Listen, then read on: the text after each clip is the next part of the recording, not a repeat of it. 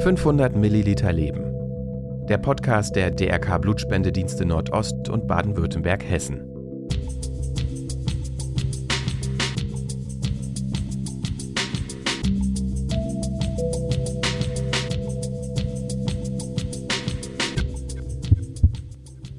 Was ich unter anderem aus diesem langen Weg mitnehme, ist eine L-förmige Narbe über meinem Herzen. Ich liebe sie. Jedes Mal, wenn ich sie sehe, erinnert sie mich daran, dass ich noch da bin. Ja, verrückterweise lebe ich noch. Und deswegen steht das L für Laura, Lachen, Liebe und Lust am Leben. Die junge Frau, die ihr eben gehört habt, ist Laura, unser heutiger Gast. Willkommen zu unserem Blutspende-Podcast 500 Milliliter Leben. Heute mit mir, Cornelia Kruse vom DRK Blutspendedienst. Ja, es ist wirklich Wahnsinn, wie die Zeit vergeht. Wir befinden uns schon mitten im Juni und das ist ein ganz besonderer Monat, denn nicht nur, weil in ein paar Tagen Sommeranfang ist, nein, heute mit dem 14. Juni ist auch Weltblutspendertag und dieser findet bereits zum 18. Mal statt. Und der 18. Juni wurde ganz bewusst ausgewählt, denn das ist der Geburtstag von Karl Landsteiner. Karl Landsteiner wurde am 14.06.1868 geboren und er hat ein paar Jahre später das für uns heute selbstverständliche Blutgruppensystem AB0 entdeckt. Und zu seinem Geburtstag wurde eben der Weltblutspendertag ausgerufen. Und an diesem Tag werden allen Blutspendern, die freiwillig ihr Blut spenden, diesen Spendern wird stellvertretend Danke gesagt. Denn sie spenden ja ihr Blut völlig uneigennützig anderen Menschen, die eben zum Beispiel aufgrund von einer schweren Erkrankung oder durch einen Verkehrsunfall auf Blutpräparate angewiesen sind. Und so eben auch Laura, die uns im Rahmen unserer Kampagne It's a Match ihre Geschichte erzählt hat. Und ich weiß noch, wie vor ein paar Wochen meine Kollegin bei mir war, bei mir stand und gesagt hat, Conny, das musst du dir durchlesen. Uns hat hier eine junge Frau geschrieben, die hat die schwere Diagnose Krebs erhalten und wie sie aber so lebensfroh und mit einer Stärke uns ihre Geschichte mitgeteilt hat.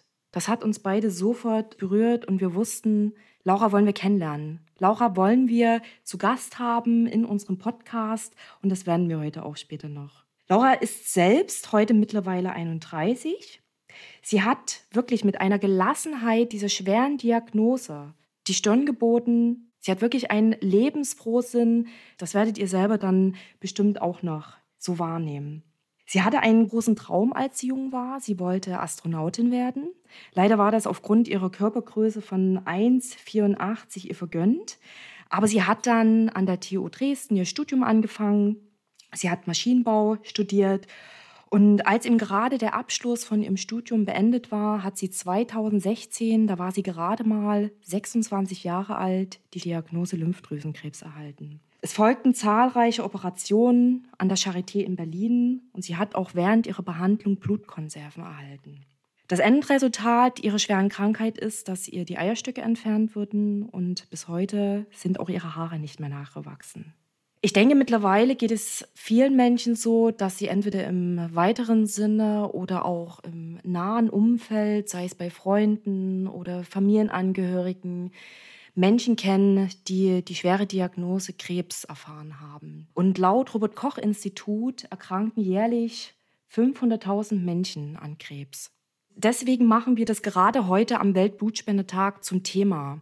Denn für diese Behandlungen kommen oft Blutspenden zum Einsatz, die lebenswichtig sind, um diese Behandlung auch bestreiten zu können. Sei es entweder aufgrund von der Chemotherapie, der Strahlentherapie oder eben durch Operationen, die eben durch einen Blutverlust dann Bluttransfusionen bedingen.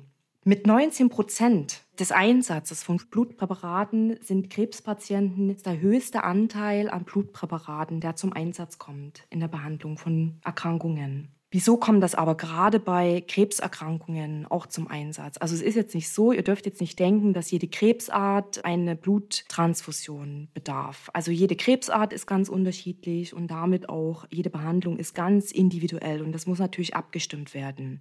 Aber Fakt ist, dass aufgrund einer Chemotherapie oder Strahlentherapie, je nach Schwere, das eine ja, Strapaze für den Körper ist. Und es kann eben einfach dazu kommen, dass die Blutproduktion in Mitleidenschaft gezogen wird. Und dadurch wird die Blutzellbildung im Knochenmark gestört. Das wiederum kann zu einer Blutanämie, zu einer sogenannten Blutarmut führen, indem der Körper selber nicht mehr in der Lage ist, diese roten Blutkörperchen, die Erythrozyten, die so wichtig sind, selbst zu produzieren. Und deswegen ist es dann unabdingbar, dass Menschen, bei denen dieser Fall vorkommt, dann Blutspenden, Blutpräparate erhalten müssen, damit sie diese ganze Behandlung von Chemotherapie dann auch durchstehen. Aber eben auch, wie ich schon angedeutet habe, im Rahmen von Operationen, wenn dann eben der Krebs entfernt wird, kann es eben auch zu schweren Blutungen kommen und damit braucht es einfach den Einsatz von Bluttransfusionen. Und all das, was ich euch eben erzählt habe, wenn ihr das einfach nochmal in Ruhe auch nachlesen wollt, weil ihr sagt, das interessiert euch und alle Fakten nochmal beieinander zu haben, das könnt ihr auch gerne in unserem digitalen Blutspendermagazin tun unter magazin.blutspende.de. Und jeder geht ja mit dieser Diagnose Krebs auch anders um. Der eine, der resigniert, der andere erfährt Schmerz, weil es zieht ja einen auch völlig erstmal den Boden unter den Füßen weg. Das Leben ändert sich ja vollkommen, von einem Tag auf den anderen. Und wie man damit umgehen kann und wie man sein Leben neu bestreiten kann, das wird uns unser heutiger Gast Laura erzählen. Laura Herzog lebt mit ihren beiden Partnern in Dresden, spaziert gern, plappernd mit Freunden zur nächsten Eisdiele, nimmt mindestens einmal am Tag eines ihrer Rätselhefte in die Hand und Sport sowie Musik dürfen bei ihr einfach nicht fehlen. Aber ich denke, jetzt lassen wir Laura einfach mal selbst endlich zu Wort kommen. Hallo Laura, ich freue mich, dass du heute bei uns bist. Ja, wie geht's dir? Hallo, hallo. Mir geht's heute sehr gut. Es ist wunderschönes Wetter und ja, ich bin da immer positiv gelaunt. Ja, das geht mir genauso. Sag mal, Laura, du bist ja im Rahmen unserer Kampagne It's a Match auf uns aufmerksam geworden. Einerseits natürlich auf die Kampagne, aber hast uns ja im Rahmen der Kampagne deine Geschichte erzählt. Möchtest du uns heute mal schildern, weshalb dir das so ein Anliegen ist, andere Menschen daran teilhaben zu lassen? Ähm, ich bin gern bei dieser Kampagne dabei, weil es mir wichtig ist, den Menschen das Thema Krebs als weicheres Thema zu liefern als, als total depressives, weil viele empfinden den Krebs einfach als ja, Todesurteil, Lebensende, totale Vernichtung, sage ich mal, aber es ist nicht so. Jeder Tag geht weiter und prinzipiell auch mehr oder weniger normal. Das möchte ich einfach zeigen, dass ja, dass es weitergeht und man trotzdem noch lachen kann. Hm. Und das ist mir wichtig. Also ich finde das unheimlich bemerkenswert weiterhin. Also von Anbeginn, als ich deine Geschichte gelesen habe und wenn ich dich jetzt auch so höre, ich finde das unheimlich ergreifend, muss ich sagen. Denn wie oft sind jetzt so Kleinigkeiten, Nichtigkeiten auch im Leben, über die wir uns vielleicht ärgern oder aufregen. Das ist ja wirklich gar nicht äh, im Sinne des Lebens, dass wir uns über sowas Gedanken machen, sondern da gibt es ja ganz, ganz andere Themen. Und ich finde das unheimlich bemerkenswert. Dankeschön. Es ist ja nicht nur bei dir selbst so gewesen, dass du diese schwere Diagnose erhalten hast. Da werden wir gleich genau. auch noch mal ein bisschen näher darauf zu sprechen kommen, welche Diagnose du konkret auch erfahren hast. Es gibt ja unterschiedliche Krebsarten. Aber mhm. bei dir begann ja alles auch schon als ganz junger Mensch. Also du hast ja auch schon deine Mutter an Krebs verloren und da warst du ja noch sehr jung. Wie hast du damals diese Zeit erlebt? Ja, so sozusagen, als ich so um die 10, 11 Jahre war. Ich war immer schon ein Mama-Mensch, habe jeden Tag meine Mama gebraucht und total lieb gehabt und wir haben viel gelacht. Und ja, und mit einmal kam dann, ja, kam, ich weiß noch genau, wie ich meine Mutter vom Arzt abgeholt hatte und sie sagte, Laura, hier unter uns, ich habe irgendwie jetzt äh, Tumore und Krebs, aber sag das niemanden. Und ja, das guck mal mal, so ein Mist. wie sie halt so war, ziemlich ähm, auch extrovertiert wie ich, aber auf eine andere Art und Weise. Und sie wollte das Thema geheim halten. Und natürlich, die kleine Laura hat geschwiegen. Und ja, dann ging's los und sie hatte halt einen sehr, sehr seltenen Tumor und der immer riesig in ganz schnell in ihrer Bauchgegend im Torso gewachsen ist und dann operiert werden musste. Und meine Mutti war dann wirklich kurz vor der OP super depressiv und meinte, ja, ich werde sterben und oh, das wird nichts, das wird nichts. Und ich dann immer, Mensch, nein, ach, alles gut. Und ich war ja noch in jungen Jahren und ich habe eigentlich an diesem Punkt schon Abschied von ihr genommen, weil sie so sich sicher war, dass das nichts wird. Und ich habe gesagt, okay, wie machen wir das? Ich, ich war schon immer irgendwie gefühlt, Pubertät hatte ich nicht, weil ich schon immer weiter gedacht habe, mir viele Fragen im Leben beantwortet hatte. Und dann meinte ich dann auch so, okay, ja, wie möchtest du beerdigt werden? Wie machen wir dies? Wie machen wir das? Und sie so, ja, äh, hab keine Lust. Und sie war dann immer ganz komisch. Und ich musste sie dann immer wieder mit guter Laune irgendwie aufpäppeln. Und ja, und dann war es soweit, erste OP. Und sie ist wieder aufgewacht. Und mhm. obwohl sie mir ganz oft gesagt hat, das wird nichts, ich werde sterben, ich werde sterben. Mhm. Und plötzlich, ja, war sie da und wurde gesund. Und seit diesem Moment ist für mich jeder Tag ein Bonustag gewesen, vor allem mit ihr. Allgemein, dass, dass sie noch da war, dass ich war so beeindruckt und so erfreut. Und immer wenn ich wieder aufgewacht bin, jeden Tag dachte ich, oh, mhm ich bin wach, Mutti ist noch da und oh mein Gott, ist das schön. Und ja, so, so ging es dann weiter, bis halt ein Jahr später der nächste Krebs anstand. Sozusagen war wieder was aus dem Nichts gewachsen und es Mutti fiel wieder in eine ja, Depri-Phase. Und ich musste sie wieder aufpäppeln. Ich war immer so der Sonnenschein in der Familie und habe das meistens auch geschafft. Und ja, und sie war wieder da nach der OP und nach der nächsten auch wieder und nach der nächsten auch wieder. Und das ging halt ein paar Jahre so, bis sie dann auch irgendwann nicht mehr zu operieren war und Chemotherapien versucht wurden. Aber es, irgendwann, es, es ging nicht mehr. Und als ich dann 19 Jahre alt war, in meiner WG in Dresden, während des Studiums halt schlief, klingelte eben das Handy und ich mitten in der Nacht und ich wusste genau, dass da Papa dran sein wird und mir sagen wird, dass es halt, dass sie nicht mehr da ist. Und das klingt merkwürdig. Es war Januar, der 9. und meine Schwester hatte mich dann abgeholt und wir sind zusammen nach Halle gefahren, wo sie verstorben ist. Aber die Sonne hat geschienen und ich, ich wusste einfach, das musste so sein. Und ich hatte Mutti so viele, viele, viele Tage noch zusätzlich. Und ich, ich war einfach dankbar und ich war froh, dass sie nun von den Schmerzen doch dann erlöst wurde und ich sie so lange hatte und einfach, ja, es, es war traurig, genauso wie ich glücklich war. Und ich wusste, so musste das sein. Und ja, so war, ja, so ging es sozusagen los. Ja, das ist also, so wie du das schon erzählst, bewegend. Aber ich höre auch jetzt schon, unabhängig von dem Thema, ich höre einfach aus deiner Stimme dieses Lebensfrohe heraus. Das ist bemerkenswert. Und dich hat es ja dann ein paar Jahre später mit 26 Jahren selbst auch getroffen. Da bist du ja dann selbst erkrankt. Möchtest du uns nochmal an der Stelle erzählen, was genau wurde denn bei dir diagnostiziert und wie ging es dann bei dir weiter? Ja, das war bis zur Diagnose ein ziemlich langer Weg, weil direkt nach meinem äh, nach meiner Diplomverteidigung bin ich erstmal in den Urlaub gefahren und kam zurück mit Rückenschmerzen und dachte mir, ah, da steigst du jetzt erstmal nicht gleich in eine Arbeit ein, sondern wirst erstmal gesund und hatte Physiotherapien und alles. Aber die Schmerzen gingen einfach nicht weg, obwohl ich super sportlich war, kann ich sagen. Damals war ich es noch super. Und äh, ja, dann hieß es irgendwann, okay, machen wir einfach mal einen ähm, CT vom Rücken. Und das wurde dann gemacht. Und da hieß es, oh, okay, hm, gehen Sie mal ähm, ans Friedrichstädter Krankenhaus. Und, und zwar sollte ich mal durchgecheckt werden, weil nämlich sowas wie Löcher in den Knochen diagnostiziert wurden von dem Scan. Und ja, das war halt schon merkwürdig. Und dann kam raus, ähm, oh, sie hat auch Tumore anscheinend in, ja, im unteren Torso bei den Eierstöcken.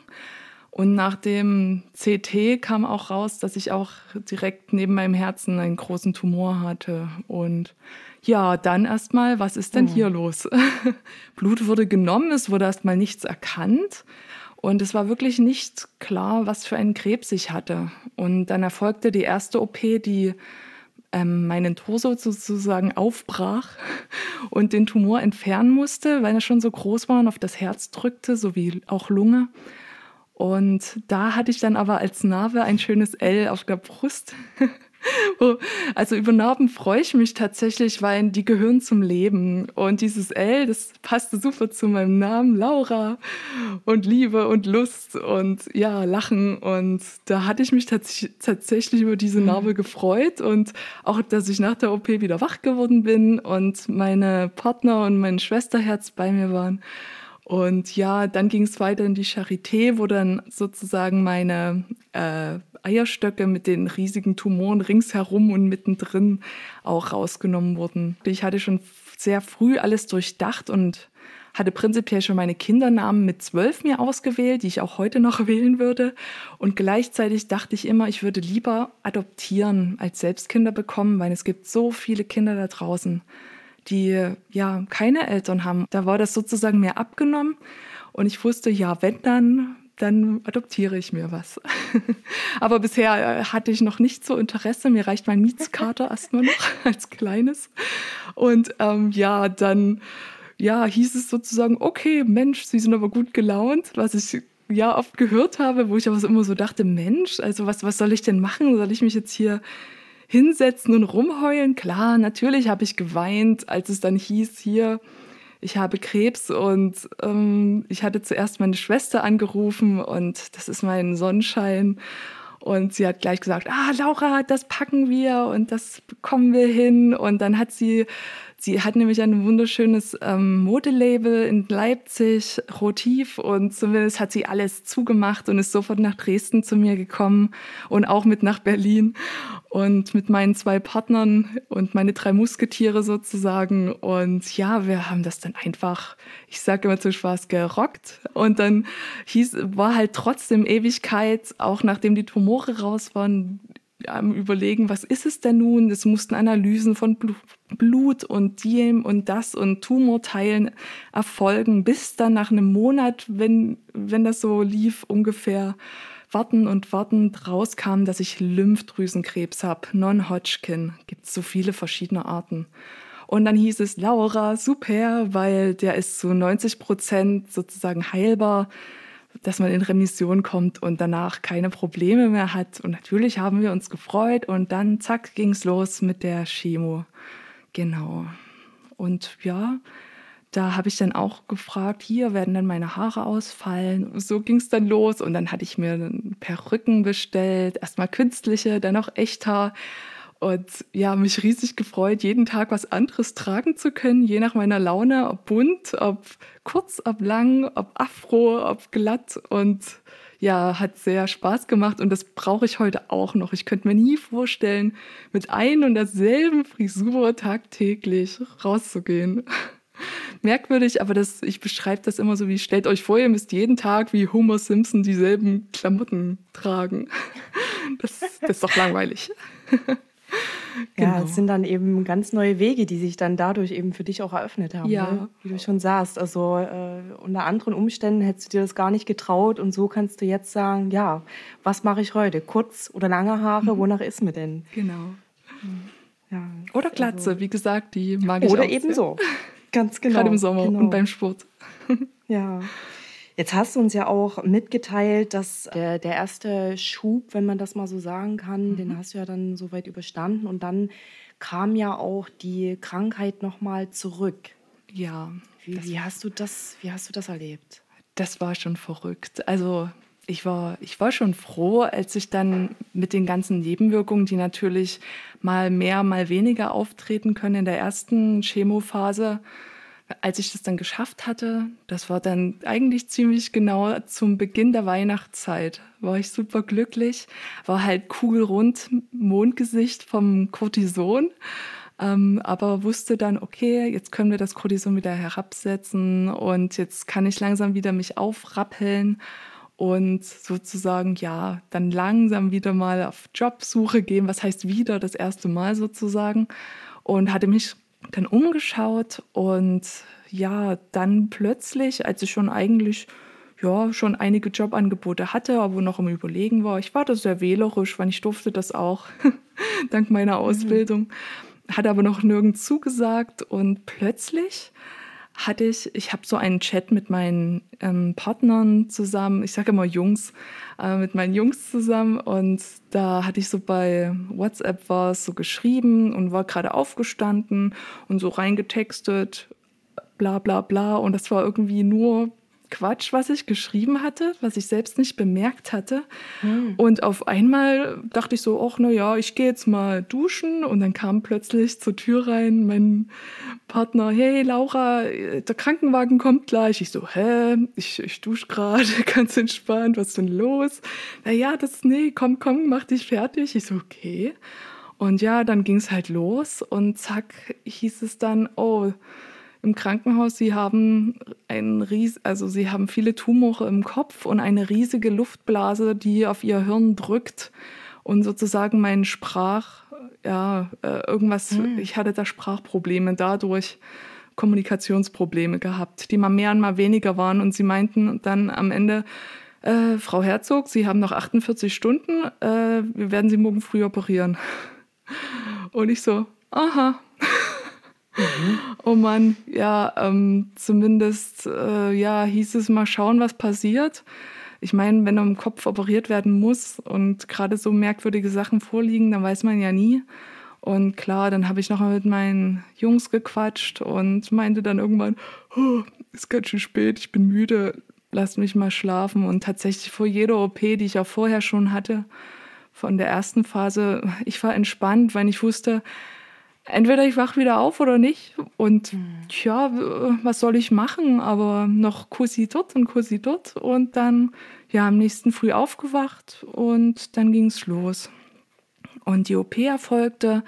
Und ich weiß noch, wie ich so dann danach wach wurde, so meine Augen aufgemacht habe, dachte, oh, ich sehe noch was. Dann ah, kann meine, meine Füße bewegen, meine Hände bewegen. Ah, sehr gut. Und dann bin ich wieder eingeschlafen. Und dann war sozusagen so erstmal, ja, ähm, die erste OP durch. Und es wurde sozusagen nur diese riesige Blase mit der Flüssigkeit, ähm, ja, das Wasser sozusagen, die Flüssigkeit herausgelassen, dass das Hirn nicht mehr unter Druck stand. Und dann hieß es, okay, wir müssen jetzt mit einer Chemotherapie wieder anfangen. Und dann habe ich gleich eingesagt, ich werde meine Glatze behalten, weil ja, die gehört zu mir. Und dann ging es halt los. Und dann nach der ersten oder nach der zweiten Runde, das sind ja immer so Abschnitte von den Chemotherapien, hieß es, kam dann so der Arzt und meinte, ja, ähm, Frau Herzog, es, die Chemo funktioniert nicht, wir wissen nicht, was wir jetzt erstmal machen sollen. Und dann guckt er mich so an und ich so, okay. Und er so, ja, das ist keine leichte Sache und da müssen wir mal schauen. Und warum lach, warum weinen Sie nicht? fragt er mich dann so. Und ich so, oh, ähm, naja, ich gehe halt immer vom Schlimmsten aus und äh, ich so, das war mir auch irgendwie zu theatralisch von ihm und ich meinte dann, ja, ich werde mit meinen Jungs reden und ja, mal schauen, wie es weitergeht. Und ja, war natürlich schade und dann mussten wir erst mal abwarten. Dann kam nämlich erstmal die Bestrahlung, weil die Tumore im Kopf weiterhin wuchsen. Und ich musste wieder sehr viel Cortison nehmen, weil das in solchen Phasen eben sehr wichtig ist. Und ja, dann ja, ging erstmal die Bestrahlung los. Auf die hatte ich zwar nicht so Lust, aber wer hat das schon? Und da ging es dann den Sommer über, ja, jeden Wochentag zur Bestrahlung, die recht kurz war, aber ja, so lief es. Und dann wurde halt gemeint, äh, sie haben halt so einen merkwürdigen Krebs, der bei ihnen merkwürdigerweise zurückkommt. Ich lag dann halt bei den 10 Prozent, bei denen es passiert. Naja, kann passieren. Und dann hieß es, dann müssen wir jetzt eine Blutstammzelltransplantation machen. Und ja, dann hat man natürlich so die ganzen Blätterchen bekommen, wo eine Unmenge an Nebenwirkungen stand. Und ich dachte so, ui, na ja, aber ich meine, ich war immer noch da, selbst nach dieser wahnsinnigen Hirn-OP und nach der Vor und die vorherigen OPs und alles drum und dran. Und ich dachte mir, ach Gott, ich meine, ja, na dann geht's halt los. Und dann hieß es, na natürlich, erstmal sechs Wochen mindestens im Krankenhaus rumliegen, schön isoliert. Aber meine Partner und meine Schwester, die durften zu mir. Und was ich immer wieder sage, wofür ich riesig dankbar bin, was nicht jeder hat, aber ich war keinen einzigen Tag allein. Meine drei Musketiere, die waren immer, mindestens einer war da und von früh bis spät und es, ich, ich wollte nie tauschen. Ich war so glücklich mit dieser Zeit und ich konnte tatsächlich, weil meine Schwester und ich etwas ähm, vom Alter sozusagen auseinanderliegen und ich konnte sie nie so richtig kennenlernen und weil sie auch schnell mit dem Studium begonnen hatte und dann in einer anderen Stadt war und ich noch daheim und ja, es war schön, sie noch mal mhm. so richtig an der Seite zu haben. Und ich hätte das nie gedacht, aber sie hat auch zu mir gesagt, Laura, du hast dich damals so um Mutti gekümmert, weil sie war da halt schon nicht mehr daheim. Und ja, und jetzt kümmert sie sich um mich. Und ja, da war ich einfach super dankbar. Und ich habe immer gesagt, das muss nicht sein, vor allem weil das Blut, es wurde nämlich eine haploide Blutstammzelltransplantation gemacht und das hieß, dass sie ähm, mir das Blut gab, weil es zur Hälfte passte, weil sie meine Schwester ist.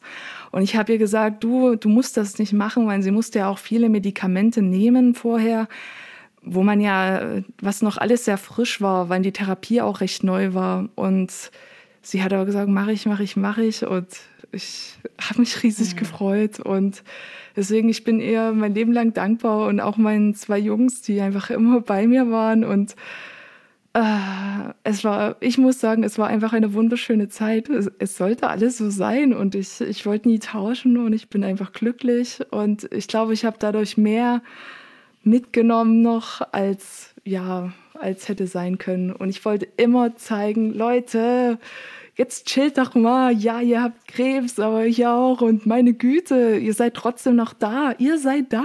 Also nutzt doch. Und wenn es morgen vorbei ist, dann ist es morgen vorbei. Denn deswegen nutzt doch den heutigen Tag. Und das ist immer so das Wichtigste. Ja. Ja. ja.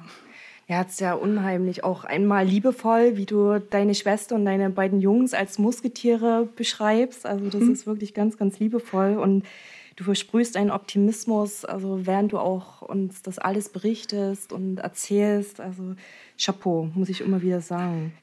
Ein riesiges Dankeschön, also das will ich eigentlich mehrmals zwischendurch bringen an die ganzen Blutspender, weil während meiner Blutstammzelltransplantation habe ich so oft eigentlich wöchentlich mehr oder weniger neues Blut benötigt von der neuen Blutgruppe und wäre das nicht möglich gewesen, ich wäre nicht mehr da oder ebenso bei OPs, wo ich ja sicherlich viel Blut verloren hatte. Ja. Vielen herzlichen Dank. Ja. Schön.